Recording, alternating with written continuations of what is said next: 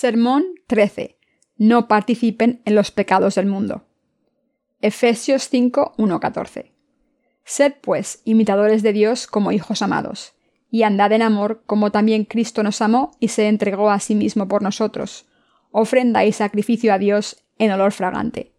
Pero fornicación y toda inmundicia o avaricia ni aun se nombre entre vosotros, como conviene a santos. Ni palabras deshonestas, ni necedad, ni truanerías, que no convienen, sino antes bien acciones de gracias. Porque sabéis esto, que ningún fornicario o inmundo o avaro, que es idólatra, tiene herencia en el reino de Cristo y de Dios. Nadie os engañe con palabras vanas, porque por estas cosas viene la ira de Dios sobre los hijos de desobediencia. No seáis, pues, partícipes con ellos, porque en otro tiempo erais tinieblas, mas ahora sois luz en el Señor. Andad como hijos de la luz, porque el fruto del Espíritu es en toda bondad, justicia y verdad, comprobando lo que es agradable al Señor. Y no participéis en las obras infructuosas de las tinieblas, sino más bien reprenderlas, porque vergonzoso es aun hablar de lo que ellos hacen en secreto. Mas todas las cosas, cuando son puestas en evidencia por la luz, son hechas manifestas, porque la luz es lo que manifiesta todo. Por lo cual dice, despiértate tú que duermes, y levántate de los muertos, y te alumbrará Cristo. La lectura del pasaje de las Escrituras de hoy nos muestra al apóstol Pablo compartiendo la palabra en la iglesia de Éfeso. Pablo les habló a los efesios sobre cómo debían vivir con su conocimiento y fe en el Evangelio del agua y el Espíritu, las cosas con las que tenían que tener cuidado y cómo y para qué debían vivir. Para alimentar al rebaño allí, Pablo les dijo a los santos efesios, Sed pues imitadores de Dios como hijos amados. Efesios 5.1. Sean imitadores de Dios como sus hijos amados. Efesios 5.1 es un pasaje breve pero crucial. Sed pues imitadores de Dios como hijos amados. Este pasaje demuestra claramente cómo debemos vivir. Como Dios nos ha dicho que seamos imitadores suyos, debemos examinar aquí quién es Dios y cuáles son sus atributos. El Señor es el Hijo de Dios en el cielo. Aunque Jesús es Dios mismo, nos amó tanto que vino al mundo y entregó su vida por nosotros. Al sacrificarse a sí mismo, ha redimido nuestros pecados. Así el Señor es nuestro Salvador que nos ha hecho justos. Además, el Señor no solo nos ha salvado de los pecados del mundo, sino también de la condena de nuestros pecados y destrucción. Vino a este mundo para librarnos de nuestros pecados y al ofrecerse a sí mismo a Dios Padre, ha borrado todos nuestros pecados. Así el Señor nos ha librado de toda la condena, de las maldiciones, de la destrucción. Gracias al Señor, ahora nos hemos convertido en hijos de Dios y hemos recibido todas las bendiciones espirituales que disfrutan los hijos de Dios. En resumen, el Señor nos ha adoptado como hijos de Dios para que recibamos y disfrutemos todas las bendiciones espirituales en los lugares celestiales. Recuerden lo que el apóstol Pablo les dijo a los santos en la iglesia de Efeso. Dijo que debían ser imitadores de Dios. ¿Qué significa imitar al Señor en nuestras vidas y emular lo que ha hecho por nosotros en este mundo? Solo significa una cosa. El apóstol Pablo nos está diciendo que prediquemos el Evangelio del agua y el Espíritu en nuestras vidas. Antes de nosotros hubo un siervo de Dios que vivió simplemente por la predicación del Evangelio, imitando a Cristo, y este siervo de Dios era el apóstol Pablo, quien escribió el pasaje de las Escrituras de hoy. Esto implica que si imitamos al apóstol Pablo, estaremos imitando a Jesucristo. Pablo dedicó toda su vida a predicar el verdadero Evangelio del agua y el Espíritu a todas las naciones del mundo conocido hasta entonces. Al emular a Pablo, debemos dedicar todo nuestro corazón y devoción a predicar el Evangelio del agua y el Espíritu día y noche. ¿Qué quiso hacer el Señor por nosotros cuando vino al mundo? Quiso borrar todos nuestros pecados. ¿Qué hizo entonces para erradicar todos nuestros pecados?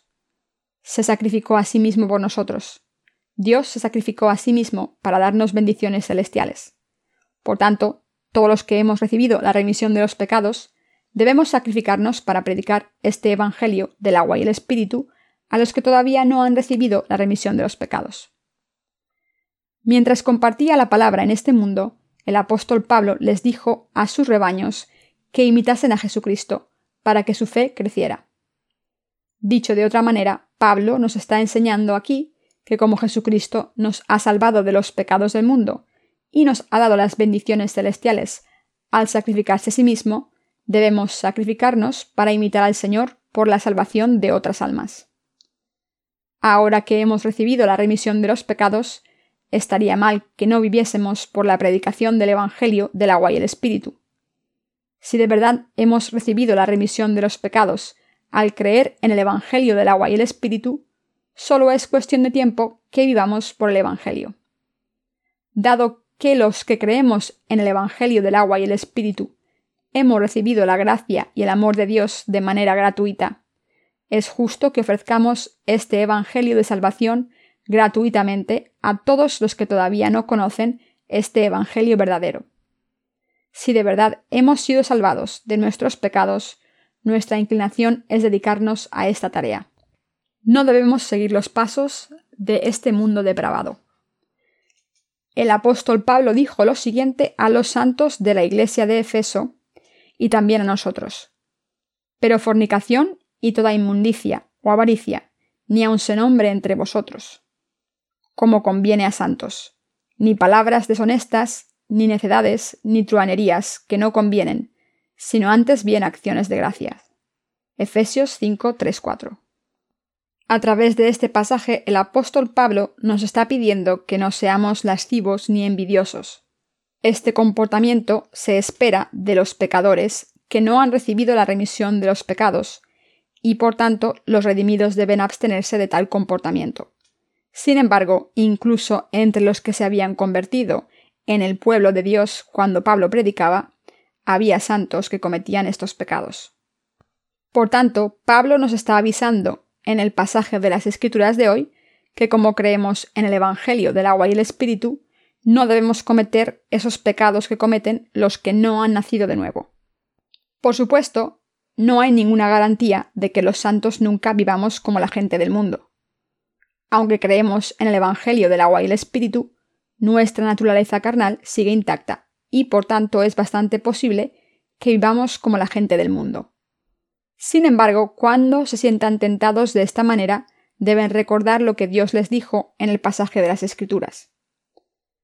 Pero fornicación y toda inmundicia o avaricia ni aun se nombre entre vosotros.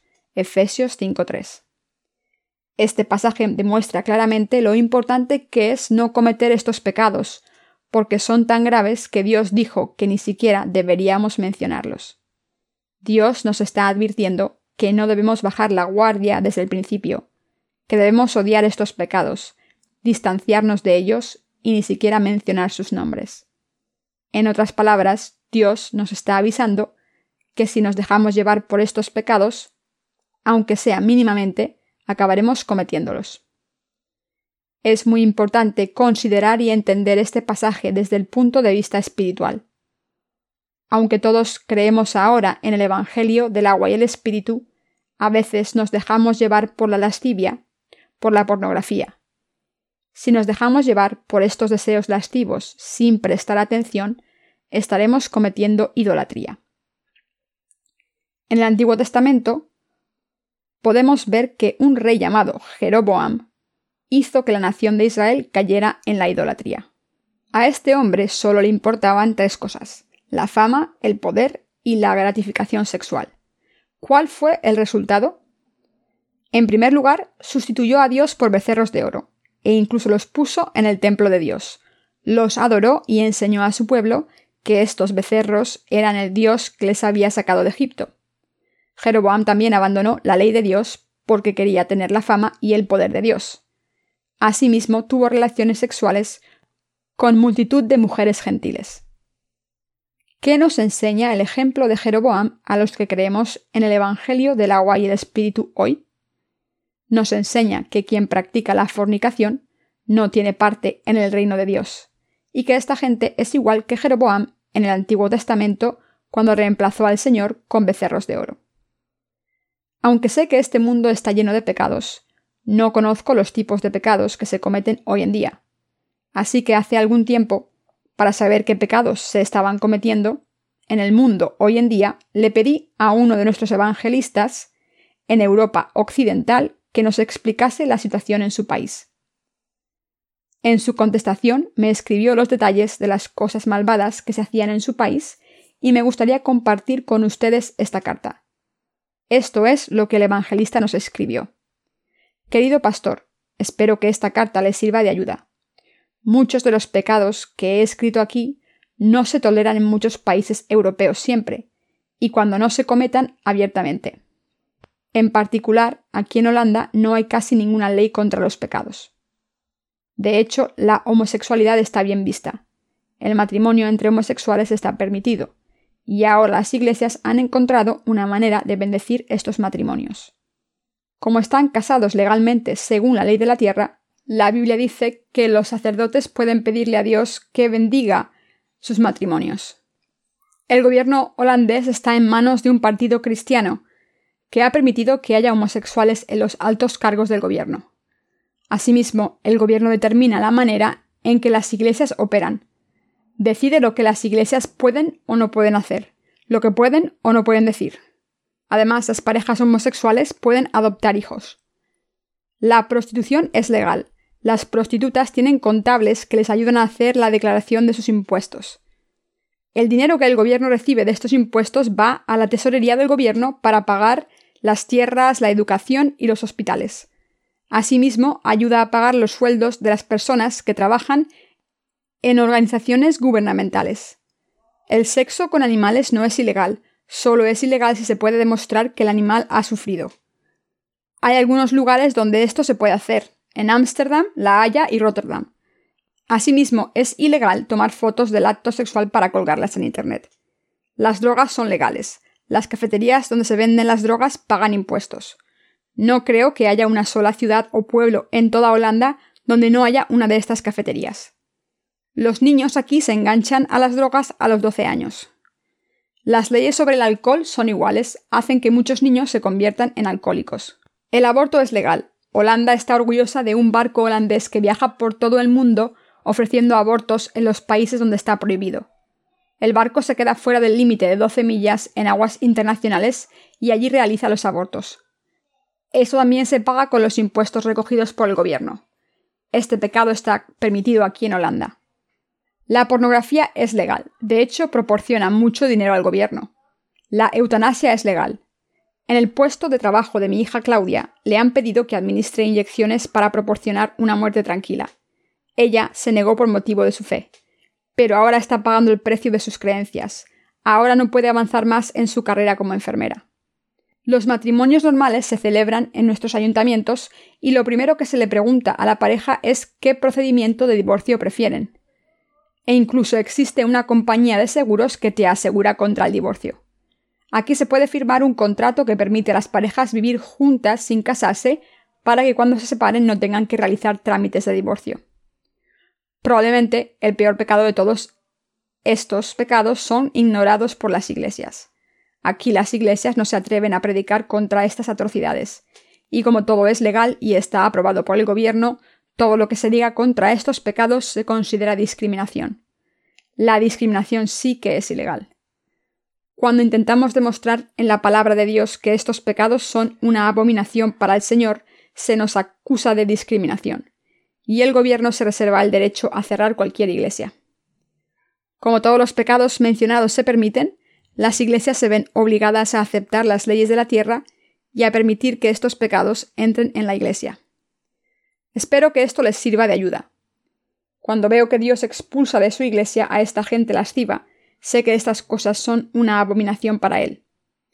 Si necesitan más información, háganmelo saber. En Cristo su colaborador en los Países Bajos. ¿Qué piensan de esta carta? ¿Qué les parecería que en nuestro país fuera legal que las personas tuvieran armas de fuego? ¿Qué les parecería que nuestro país legalizara la marihuana y otras drogas? ¿Qué les parecería que nuestro país diera reconocimiento legal a los matrimonios del mismo sexo y legalizara la bestialidad? Estoy seguro de que la mayoría de ustedes estarían furiosos. Por supuesto, es completamente inconcebible que algunos de nosotros estuviésemos de acuerdo en legalizar estos pecados que ahora son delitos. Después de todo, todo el mundo es libre de pensar lo que quiera, pero la mayoría de nosotros pensamos que si esos pecados fuesen legalizados, la maldad que ha sido suprimida saldría naturalmente al exterior y produciría más maldad en el mundo. Traería más confusión y haría que la gente fuera menos sensible a los pecados, por lo que sería más difícil que la palabra de Dios entrase en sus corazones. Hace unos días leí en un periódico un artículo acerca de unas mujeres de unos 40 y 50 años que se prostituían en parques frecuentados por personas mayores. Estas mujeres, llamadas las señoras de los refrescos por los medios de comunicación, porque ofrecían refrescos cuando se acercaban a los posibles clientes, se centraban en señores mayores solitarios que paseaban por el parque para pasar el rato. En tan solo un parque en Seúl se estima que hay más de 100 señoras de los refrescos. Aunque la prostitución es ilegal en Corea, en Holanda es legal. En realidad estos pecados tienen lugar en todo el mundo, ya sean legales o no. Si siguen sus deseos carnales completamente, no podrán ser imitadores de Dios. Jesucristo nos ha salvado de todos nuestros pecados al sacrificarse a sí mismo. Al terminar su obra justa de salvación, ascendió al reino de los cielos y prometió que volvería un día. Ahora nosotros somos sus embajadores y debemos obedecer su gran comisión en este mundo. Al hacer la obra del Señor debemos ser imitadores de Dios. Si sucumbimos a nuestros deseos carnales y los seguimos a donde nos quieran llevar, acabaremos sustituyendo a Dios por becerros de oro y convirtiéndonos en idólatras. Si esto ocurre alguna vez, incluso los nacidos de nuevo morirán. Como nos hemos convertido en la luz del mundo al creer en el Evangelio del agua y el Espíritu, ¿no sería una tragedia que volviésemos al pasado, a la oscuridad y a la perdición?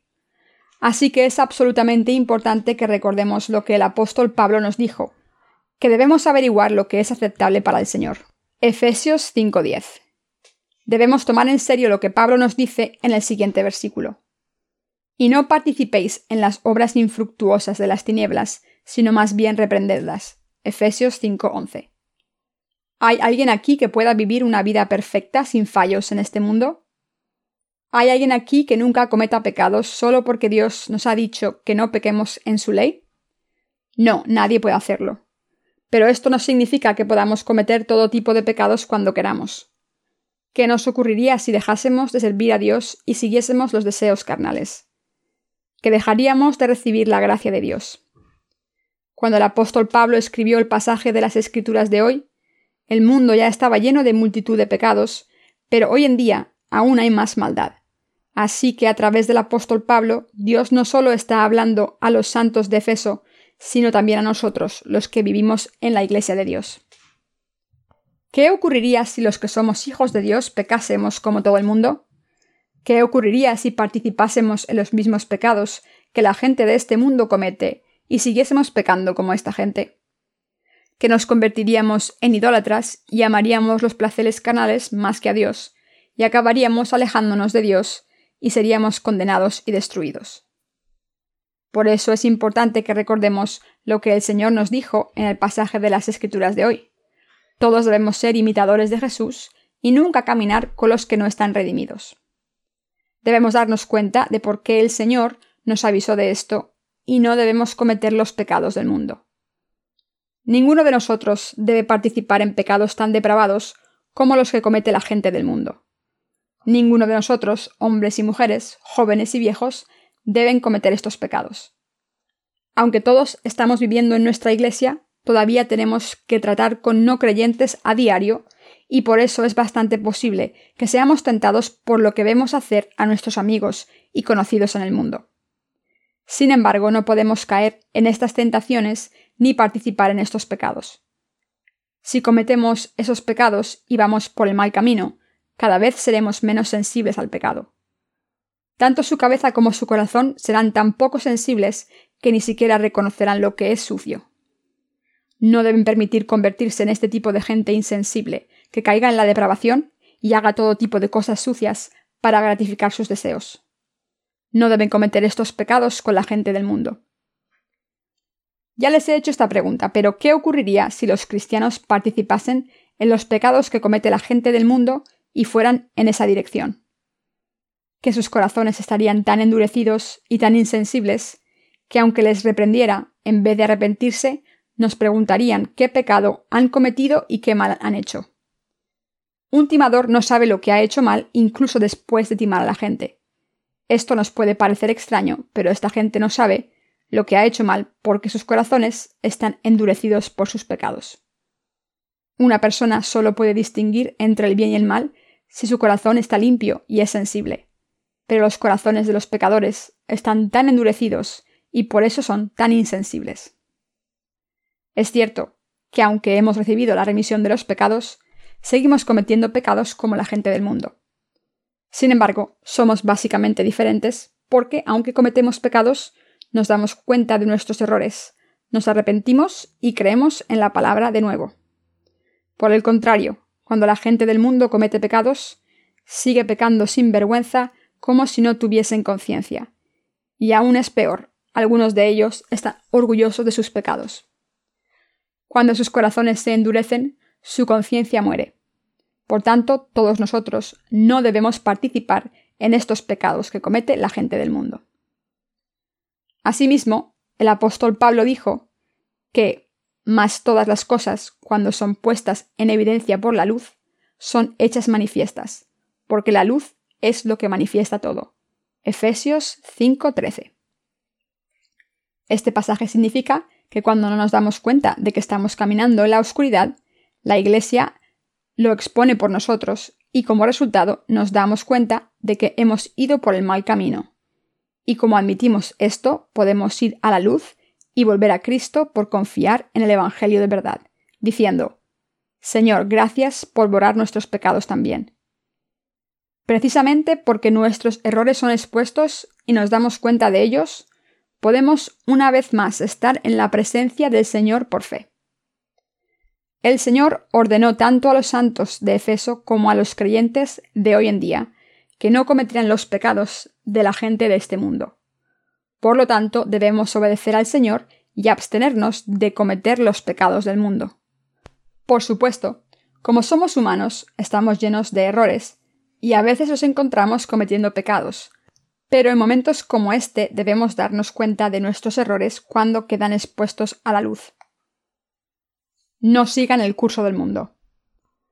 He predicado a partir del capítulo 4 de Efesios esta tarde, y en este capítulo el Señor nos enseña que debemos quitarnos el hombre viejo, en referencia a nuestra conducta anterior, ya que se corrompe con los deseos engañosos.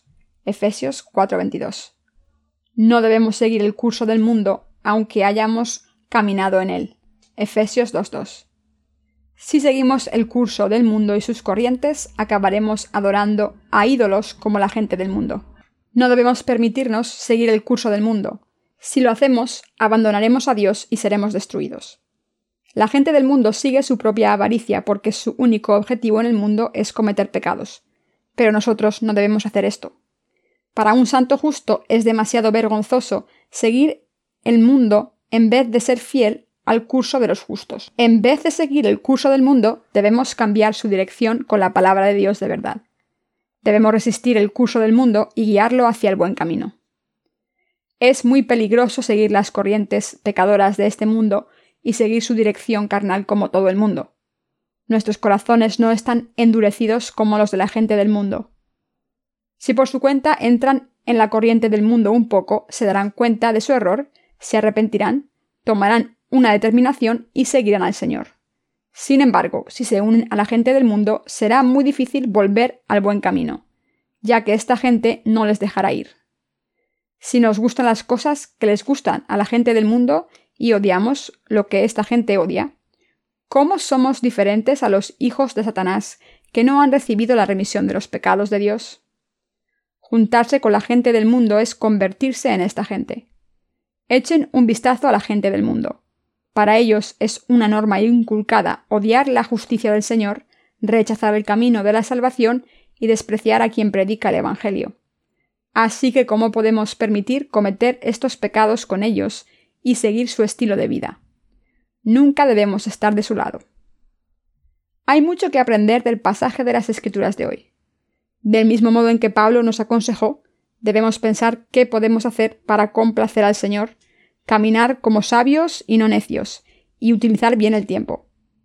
Ahora que hemos conocido al Señor, debemos seguir caminando con Él hasta el día en que muramos. Mientras vivimos el resto de nuestras vidas, debemos aprovechar el tiempo predicando el Evangelio diligentemente para que pueda llegar a todos los rincones del mundo. A su debido tiempo este mundo será inhospitable, y por eso antes de que esto ocurra debemos pensar en cómo comportarnos para vivir con sabiduría y aprovechar el tiempo que tenemos. El Señor dijo en Efesios 5, 15, 21. Mirad pues con diligencia cómo andéis, no como necios, sino como sabios, aprovechando bien el tiempo, porque los días son malos. Por tanto, no seáis insensatos, sino entendidos de cuál sea la voluntad del Señor. No os embriaguéis con vino, en lo cual hay disolución, antes bien sed llenos del Espíritu, hablando entre vosotros con salmos, con himnos y cantos espirituales, cantando y hablando al Señor en vuestros corazones, dando siempre gracias por todo a Dios y Padre en el nombre de nuestro Señor Jesucristo. Someteos los unos a los otros, someteos unos a otros en el temor de Dios. ¿Qué es exactamente una vida sabia? En tiempos del apóstol Pablo, Efeso era una ciudad decadente. Esta ciudad estaba situada en la costa sudoeste de Turquía. Era una ciudad muy próspera en tiempos de Pablo y era famosa por su templo dedicado a Artemisa y otros templos dedicados a dioses griegos. Hechos 19:35. Había muchas sacerdotisas en esos templos que realizaban rituales de sacrificio para que los ciudadanos de Éfeso pudieran adorar a sus dioses. Pero estas sacerdotisas eran casi prostitutas, ya que la gente que iba a los templos a ofrecer sacrificios a sus dioses paganos tenían relaciones sexuales con las sacerdotisas como ritual religioso. La idolatría está casi siempre ligada a la inmoralidad sexual. Esto nos muestra lo sucia y pecadora que era la ciudad de Efeso. Pero incluso en aquel entonces, cuando casi todos los efesios estaban involucrados en inmoralidad sexual, aún así había personas que creían en Jesús. Así que a través del apóstol Pablo, el Señor enseñó a estos hijos fieles de Dios cómo vivir entre pecadores. Dios les dijo a los santos efesios que no se asociaran con pecadores.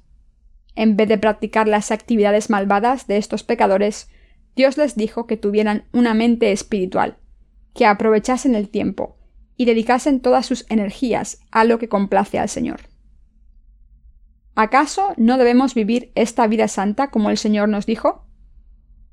Para crecer en la fe y vivir una vida recta hasta el día en que vuelva el Señor, debemos hacerlo todo según su palabra. Debemos confiar en su palabra y recordarla en nuestros corazones. Ninguno de nosotros debe participar en actividades impuras en las que participa la gente del mundo. Es cierto que el mundo no nos deja solos aunque no queramos participar en sus actividades. Mientras vivamos en este mundo, es inevitable tener que tratar con gente del mundo de una manera u otra. Y cada vez que lo hacemos, es normal ser influidos por hechos pecadores. Por eso es importante recordar la palabra de Dios en nuestros corazones y distanciarnos de los lugares donde hay pecado.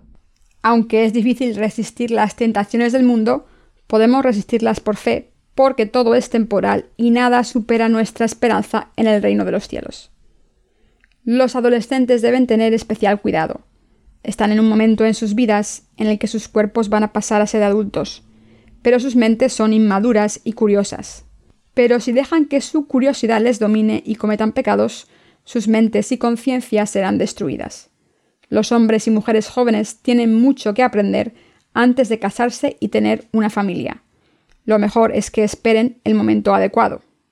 Si por el contrario sucumben a los deseos carnales y cometen pecados desde su juventud, su carácter se destruirá.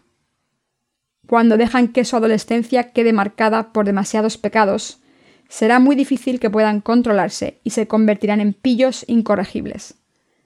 Cuando alguien comete demasiados pecados en su infancia, su carácter queda destruido y su mente, como consecuencia, no sabe cómo hacer el bien ni tiene ningún interés en hacerlo. Así que es muy peligroso que un adolescente caiga en las tentaciones sexuales y cometa muchos pecados. Este aviso no solo va dirigido a los adolescentes, se aplica a todos nosotros, porque ninguno de nosotros debe participar en actividades pecaminosas como la gente del mundo. No sé cómo dar suficiente importancia al hecho de que debemos abstenernos de todos los pecados. Aunque este mundo está siguiendo la corriente de los pecados, los justos no debemos bajar la guardia, sino que debemos afilar la espada de la fe y dedicar todo nuestro tiempo a la obra justa en nuestras vidas. Para comprobar lo inmoral que este mundo es, solo tienen que ver algunos programas en la televisión. Los medios de comunicación tienen tanta influencia que pueden moldear las mentes de la gente y dirigir el rumbo del mundo. Hay muchos programas sensacionalistas y escandalosos que van dirigidos a los instintos más crudos y básicos y que pretenden convertir a todos los jóvenes en estrellas. La televisión es uno de los medios más eficientes para promover el pecado. Si son adolescentes, se encuentran en la fase más sensible emocionalmente de sus vidas, lo que les hace poetas todos los días. En ese momento en la vida, cuando todo parece poético, quieren expresar sus sentimientos y se dejan llevar por los latidos de su corazón. Aunque pueden seguir todos sus impulsos, si ya han nacido de nuevo por el agua y el espíritu, no deben dejar que sus acciones sean dictadas por sus emociones y así caer en el pecado. El Señor nos dijo claramente que ninguno de nosotros, joven o viejo, debe participar en las actividades pecaminosas de la gente del mundo. Las consecuencias son obvias si sucumbimos a estas tentaciones seremos destruidos. La gente del mundo que no ha nacido de nuevo está destinada a ser destruida, y por eso no hay motivo por el que debamos criticarlos por cometer todo tipo de pecados para asegurar su prosperidad carnal. Para esta gente, la prosperidad carnal, conseguida a través de cualquier método pecaminoso, es el barómetro del éxito. Sin embargo, nuestro estilo de vida es completamente diferente. Por eso, si nos dejamos llevar por el mundo, acabaremos siendo destruidos. Dado que los justos son separados de Dios, cuando se mezclan con el mundo, ¿qué otra cosa les espera aparte de la destrucción? Por tanto, antes de poner un pie en el mundo, debemos recordar la palabra de Dios, arrepentirnos y seguir al Señor. Es absolutamente importante que averigüemos lo que le complace al Señor. Debemos buscar lo que es justo a los ojos de Dios. Debemos poner nuestras mentes en lo que Dios considera valioso y seguir con nuestra marcha de fe. El que nosotros sirvamos al Evangelio es la obra más honorable y justa. No hay nada más sincero que esto. De hecho, no hay nadie en este mundo que esté haciendo algo que sea tan sincero y justo como nuestra obra. ¿Y qué hay de ustedes? Ahora que han recibido la remisión de los pecados, están viviendo una vida justa? ¿Está viviendo todo el mundo en nuestra iglesia con honor, desde los niños de la escuela dominical hasta nuestros adolescentes y adultos, tanto hombres como mujeres? Tener buenos modales y saber tratar a la gente no significa que se esté viviendo con virtud. Después de todo, cuando hacemos la obra justa del Señor, a veces tenemos que ser directos e incluso luchar contra los siervos de Satanás. Mis queridos hermanos, aunque el mundo se está dejando llevar por una ola de pecados, ahora estamos luchando contra las corrientes de pecado con la justicia. Como el salmón que vuelve a su río por instinto, los justos estamos volviendo a Dios. Un salmón nada contra la corriente con todas sus fuerzas para volver a su lugar de nacimiento. Esto se debe a que el instinto del salmón es reproducirse y morir en su lugar de nacimiento. Para reproducirse según el orden natural establecido por Dios, todo salmón hace lo que puede para no ser empujado por la corriente del río y seguir nadando contra corriente.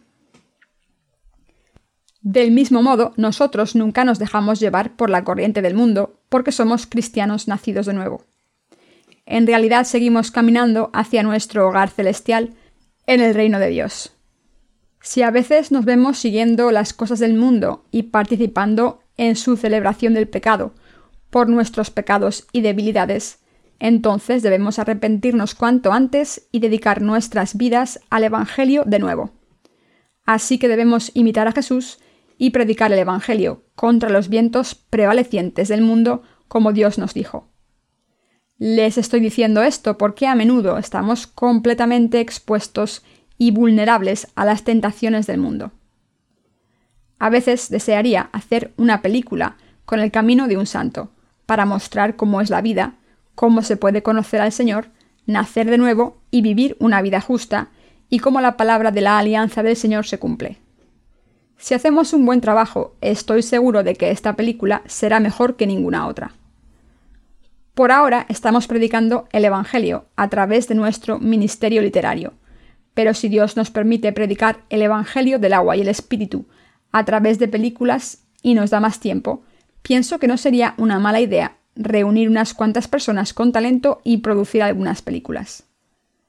De todas maneras, les pido que recuerden lo que el Señor nos dijo en el pasaje de las Escrituras de hoy y por lo menos no acaben siguiendo al mundo como los demás. Imiten a Jesucristo en la Iglesia de Dios y hagan la obra que se les ha confiado. Y sea cual sea su tarea, tengan fe siempre. Piensen en cómo hacer un mejor trabajo y cumplir todas sus tareas es muy importante ser fieles a nuestras tareas asignadas, no solo porque esto nos asegura el éxito de la obra de Dios y nos permite seguir su mandamiento, sino porque también nos desviará de nuestros pensamientos carnales. Así que les pido que se dediquen completamente a la obra de Dios que les ha asignado para que estén demasiado ocupados para participar en la maldad del mundo o seguir sus corrientes. Esto es lo que deben hacer los santos. Por tanto, debemos imitar a Dios, participar en su obra en vez de sus obras carnales y convertirnos en los santos justos más honrados en el reino de Dios.